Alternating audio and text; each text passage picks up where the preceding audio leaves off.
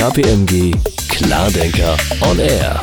Transformation meistern. Herzlich willkommen zum KPMG Klardenker Podcast Transformation managen, in dem es heute um die Frage geht, sollte die öffentliche Verwaltung bezüglich nachhaltiger Immobiliennutzungskonzepte ihr Handeln beschleunigen. Mein Name ist Ronald Koss, bin als Partner bei KPMG insbesondere für große Transformationsprojekte der öffentlichen Hand beratend tätig. Wir erleben heute in deutschen Ballungsräumen explosierende Wohnungspreise, knappen Wohnraum auf der einen Seite und auf der anderen Seite Bürogebäude von beispielsweise Bundes- und Landesverwaltungen, welche gerade auch in der Pandemie zunehmend weniger frequentiert, also ausgelastet sind. Nehmen wir beispielsweise mal Berlin, wenn wir da vom Checkpoint Charlie runterlaufen Richtung Friedrichstraße oder auch die verschiedenen Landeshauptstädte in den Innenstädten, wo dort relativ viele Verwaltungsgebäude sind. Wo lohnt es sich hier mit Nachhaltigkeitsmaßnahmen gegenzusteuern und Schnelleffekte zu erzielen? Dazu wollen wir heute verstehen, welche Ansätze wurden im kommerziellen Bereich umgesetzt und haben schnell zu Erfolgen geführt. Dafür haben wir Susanne Bonfig gewinnen können, ihre Erfahrung mit uns zu teilen. Guten Tag, Herr Koss, und herzlichen Dank für Ihre Einladung. Sie, liebe Susanne Bonfig, sind seit über 20 Jahren in der Immobilienwirtschaft tätig. Welche Stationen gab es in Ihrem bisherigen Berufsleben?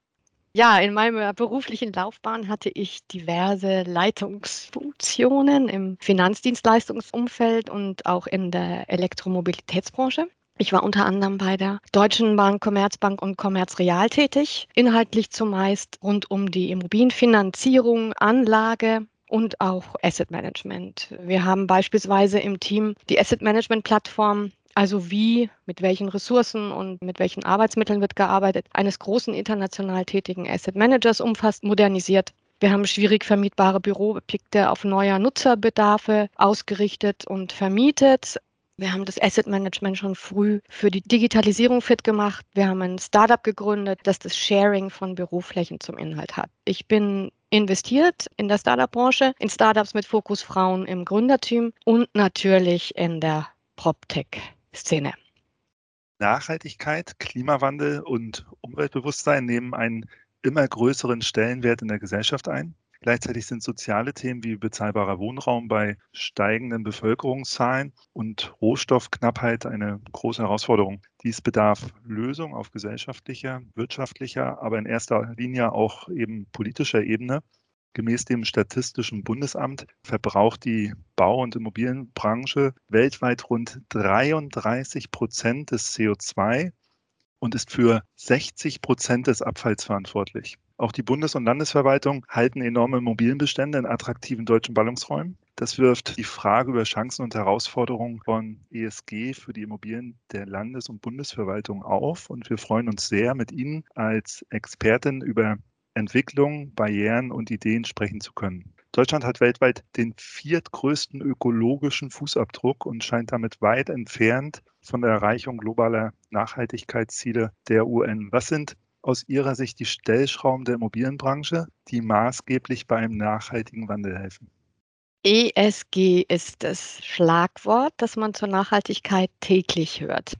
Was ist ESG? ESG heißt ja Umwelt, also zum Beispiel Umweltverschmutzung, Gefährdung, Treibhausgasemissionen, Energieeffizienzthemen, also alles, was auf die Umwelt einwirkt. ESG heißt aber auch Soziales, wie zum Beispiel Gesundheitsschutz, Diversität, gesellschaftliches Engagement und last but not least das G, Governance, Unternehmensführung, wie zum Beispiel Unternehmenswerte, Steuerungs- und Kontrollprozesse. Ne? Grundsätzlich bedeutet das, wir müssen lernen, unser Handeln und dessen Auswirkungen an ESG-Aspekten auszurichten. Der Fokus der Regulatoren bezüglich dieses Dreiklangs Umwelt, Soziales und Governance liegt derzeit vor allem auf Governance und Klima.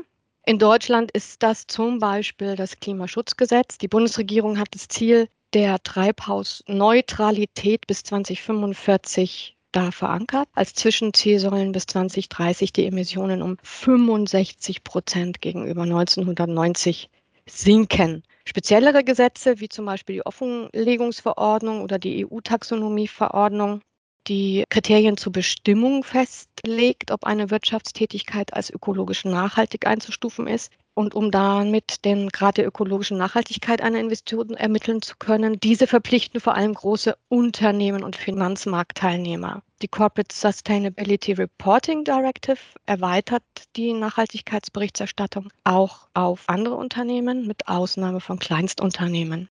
Insofern, die Nachhaltigkeitsanforderungen treffen die Immobilienbranche grundsätzlich als einen der großen Verursacher in ihrer Gesamtheit. Eigentümer, also egal in welcher Rolle, ob Eigentümer, Mieter, Betreiber, Dienstleister, Projektentwickler, Bauunternehmer, unabhängig von der Nutzungsart, wie zum Beispiel Wohnen, Büro, Logistik, Hotel, Schulen, Krankenhäuser, also auch private wie auch die öffentliche Hand.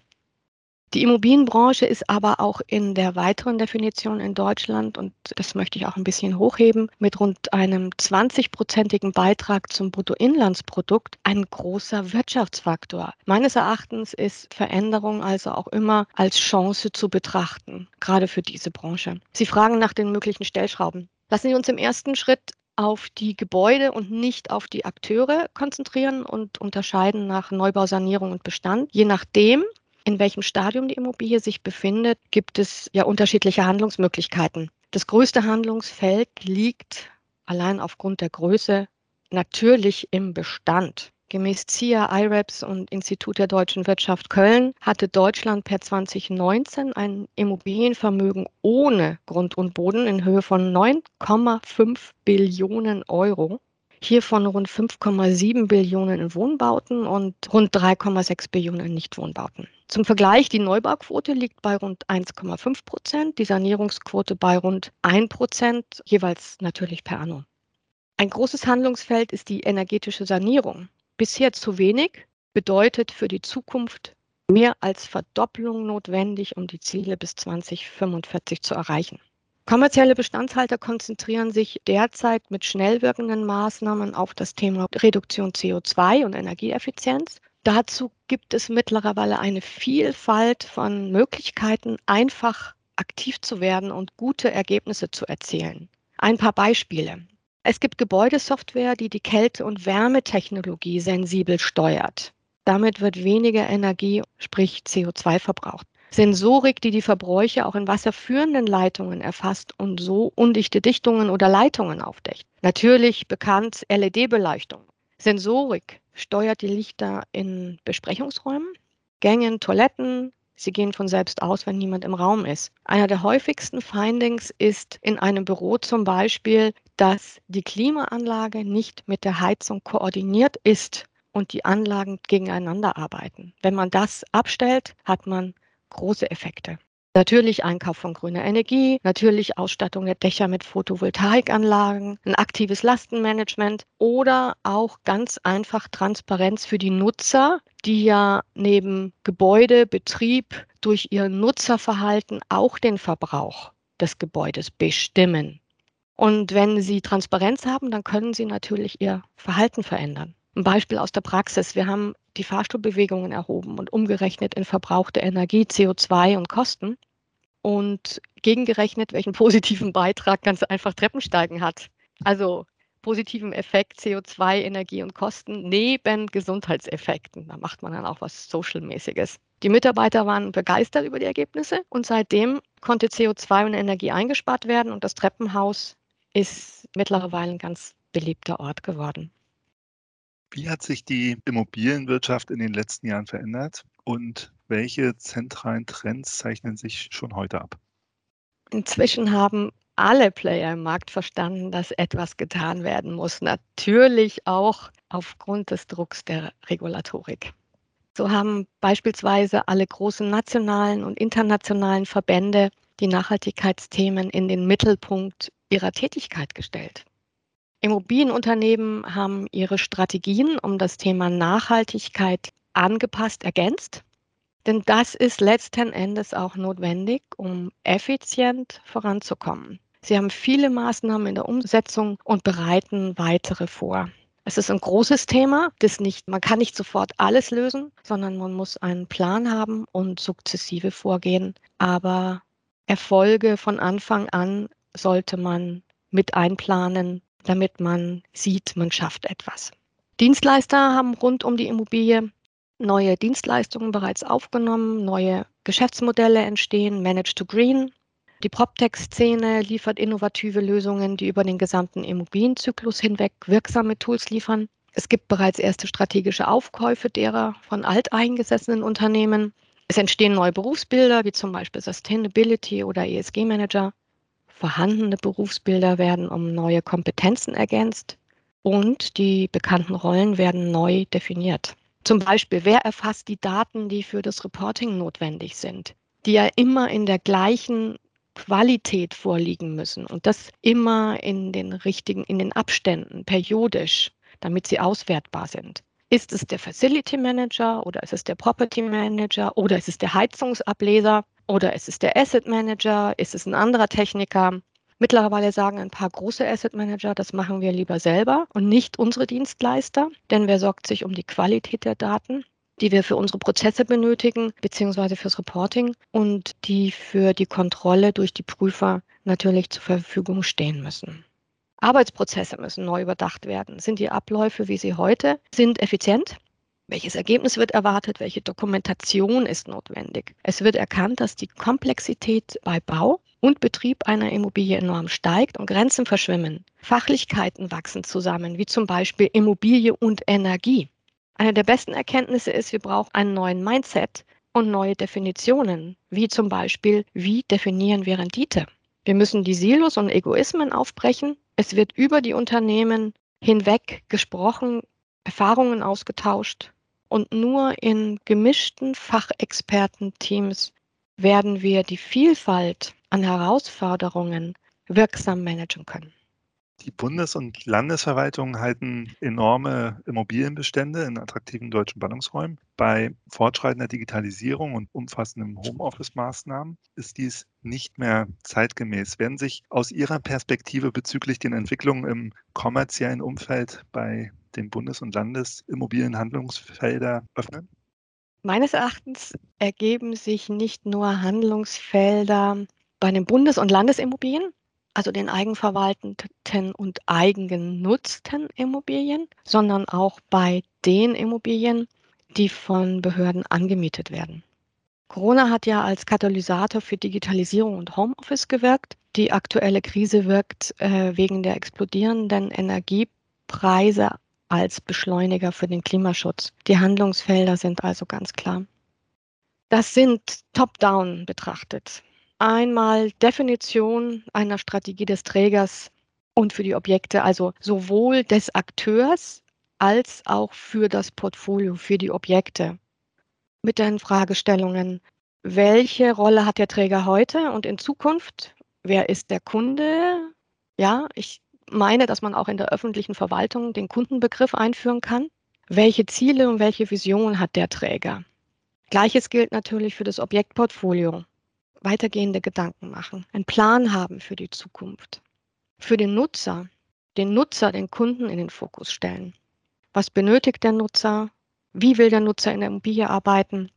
Wie kann man das Gebäude bestmöglich dem Nutzer und seinen Mitarbeitern zur Verfügung stellen? Wie kann das Objekt dienen?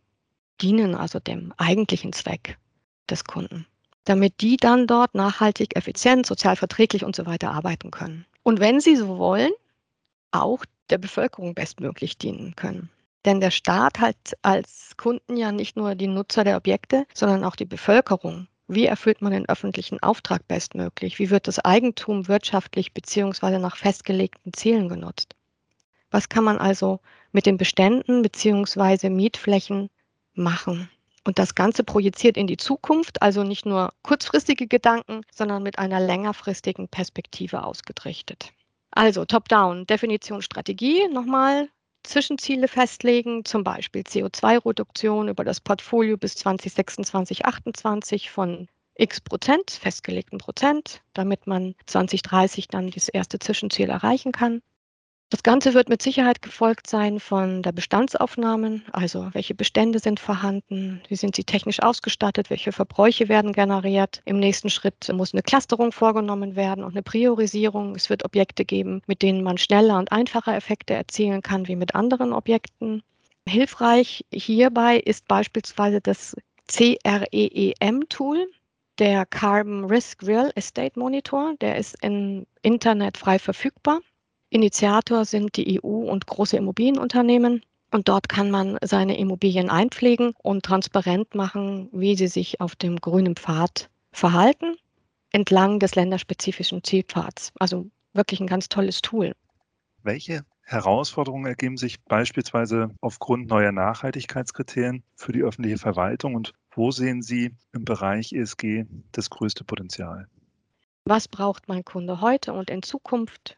Wie arbeitet die Verwaltung in Zukunft? Welche Flächen werden benötigt? Wie sollen die Flächen der Zukunft aussehen? Welche Standorte sind Zukunftsstandorte? Welche Standorte werden nicht mehr benötigt? Also eine Flächenstrategie.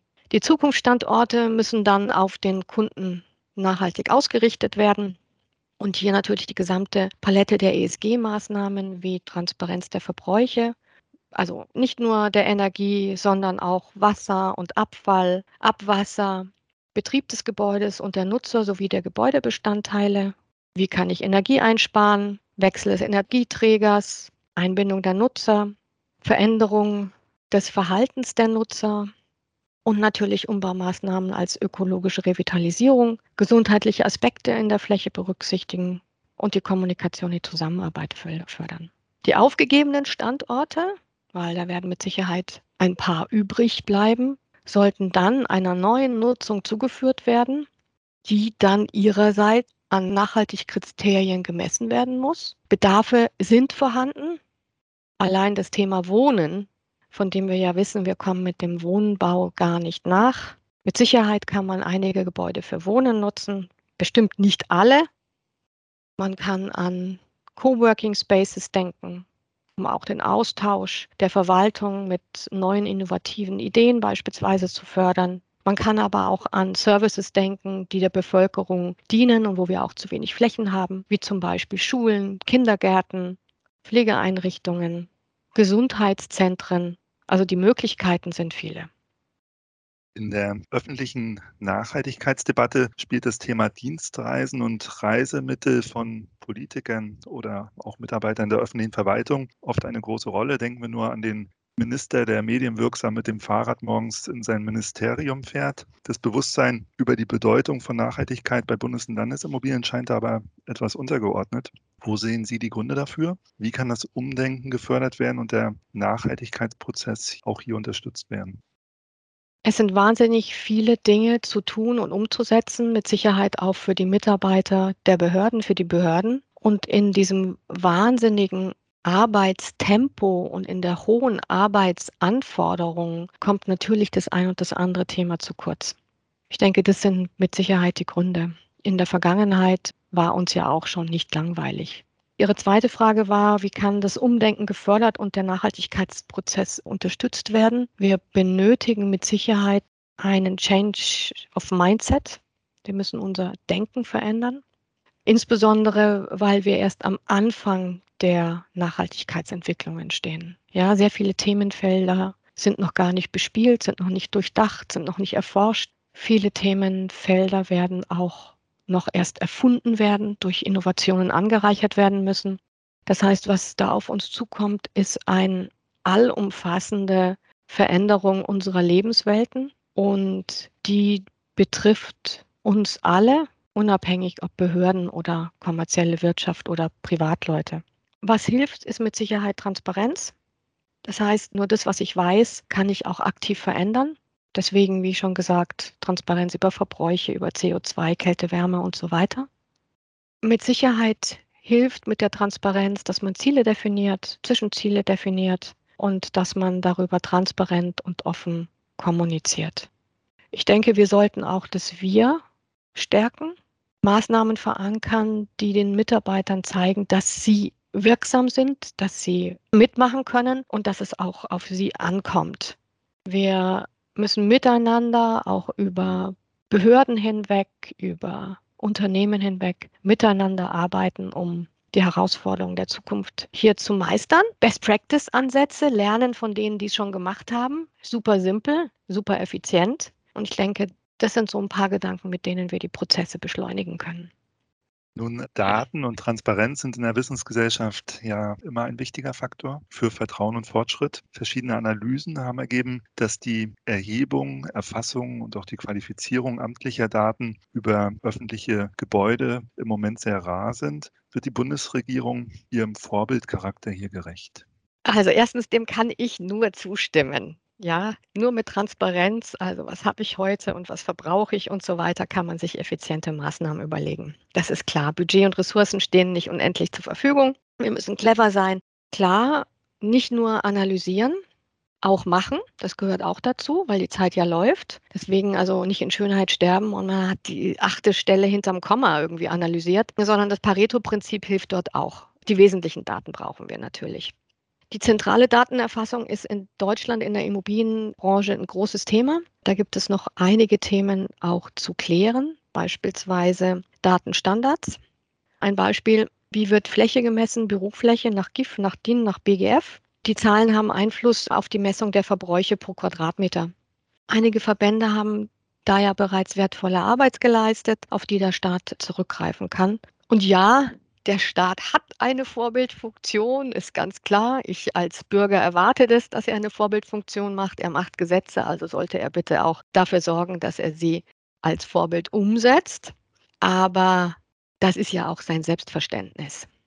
Ist in diversen Gesetzen und Ausführungen auch so verankert. Und so verstehe ich auch den Staat, dass er diese Vorbildfunktion ganz weit nach vorne stellt. Und das ist auch gut so. Die Vorbildfunktion geht meines Erachtens noch ein Stückchen weiter, noch ein Gedanke dazu. Die öffentliche Hand, also die Verwaltung, sollte meines Erachtens dem Gesetzgeber auch wichtige Impulse geben können für sinnvolle und in der Praxis umsetzbare Regulatorik. Und von der Bundesregierung würde ich mir wünschen, ja, es ist im Augenblick extrem viel zu tun, dass wir verstehen, dass wir für unser Land, für Europa eine Vision definieren sollten, die weitergeht als die Regulatorik, die wir bisher gesehen haben. Also wo wollen wir das Land und Europa für die nächste Generation hin entwickeln unter Berücksichtigung von Nachhaltigkeit? Sehen Sie denn einen Unterschied in der Umsetzung von ESG-Standards bei Immobilien zwischen behördlichen und wirtschaftlichen Strukturen? Grundsätzlich sehe ich keinen Unterschied in der Pflicht zur Umsetzung der ESG-Standards der Eigentümer oder der Mieter jetzt öffentlich ist oder ob er privat wirtschaftlich organisiert ist. In der Umsetzung sehe ich allerdings einen Unterschied. Die öffentliche Hand macht bereits vieles, man hört sehr wenig. Mehr Kommunikation in der Öffentlichkeit und auch mehr Austausch, wie auch Engagement mit der Privatwirtschaft, zum Beispiel in den bekannten Verbänden wie ZIA, Gefuel I und so weiter. Das wären gute Maßnahmen. Bei den kommerziellen Marktteilnehmern, da fragen die Investoren aktiv nach. Also, wie nachhaltig bist du bereits? Wie nachhaltig sind deine Investments? Da gibt es Wettbewerbsdruck. Und bei den Gebäuden sehen wir mittlerweile, dass diejenigen, die nachhaltig sind, also sprechen zertifizierte Gebäude, nachhaltige Gebäude, ein leichtes Premium haben. Und wir sehen auch auf der Mieterseite, dass sich Mieter mehr interessieren für diese Themen, ob die Gebäude ihnen auch die Ergebnisse für ihre eigenen Reports liefern. Wenn es denn mal an der einen oder anderen Stelle vielleicht doch noch nicht ganz so schnell geht, wie kann die Umsetzung der öffentlichen Verwaltung denn genau an diesen Stellen nochmal ein bisschen beschleunigt werden, Ihrer Meinung nach? Na, ganz klar, jetzt handeln, Taskforce aufsetzen, multidisziplinär, hierarchiefrei, klare Zielvorgaben, agiler Projektaufbau und los geht's. Wo können sich denn andersrum geschaut Barrieren beim Übergang zu einem langfristigen Wandel ergeben? Jetzt bin ich ja in der kommerziellen Wirtschaft eher verankert und nicht im öffentlichen Sektor unterwegs. Deswegen erlauben Sie mir diese Anmerkung. Meines Erachtens gibt es zu langwierige Ausschreibungs- und Vergabeprozesse. Und zum anderen ist der günstigste Anbieter nicht immer der beste Anbieter. Ja, wir haben ja aus der Vergangenheit, können wir diverse Beispiele ja hochziehen, wo man vielleicht den vermeintlich günstigsten genommen hat, aber während des Baus dann festgestellt hat, ah, das wird doch teurer und plötzlich hat sich das Projekt verzögert. Es gab Streit, auf einmal springt die Presse auf das Projekt und das Ganze wird ein eher unangenehmes weiteres Prozedere. Ich denke, für alle ist doch vollkommen klar, die Zeit drängt, die Ressourcen sind knapp. Ja, also die, die Bettdecke wird nicht länger, sondern ich habe halt nur das. Und ich denke, wir sollten doch so schlau sein, dass wir auch effizient handeln, um die vor uns liegenden Ziele zu erfüllen. Und insofern Vereinfachung, Entschlackung in den Behörden, nicht mehr so viel Admin, sondern machen, umsetzen, lernen, anpassen. Ich denke, das können wir auch von der Verwaltung verlangen. Vielen Dank für diese spannenden Einblicke, liebe Susanne Bonfig, in die Welt der Immobilien. Dieser Podcast ist unter Spotify KPMG Klardenker on Air zu finden und auf unserer KPMG-Website Staat und Verwaltung. Alles Gute und bis bald. KPMG Klardenker on Air. Transformation meistern.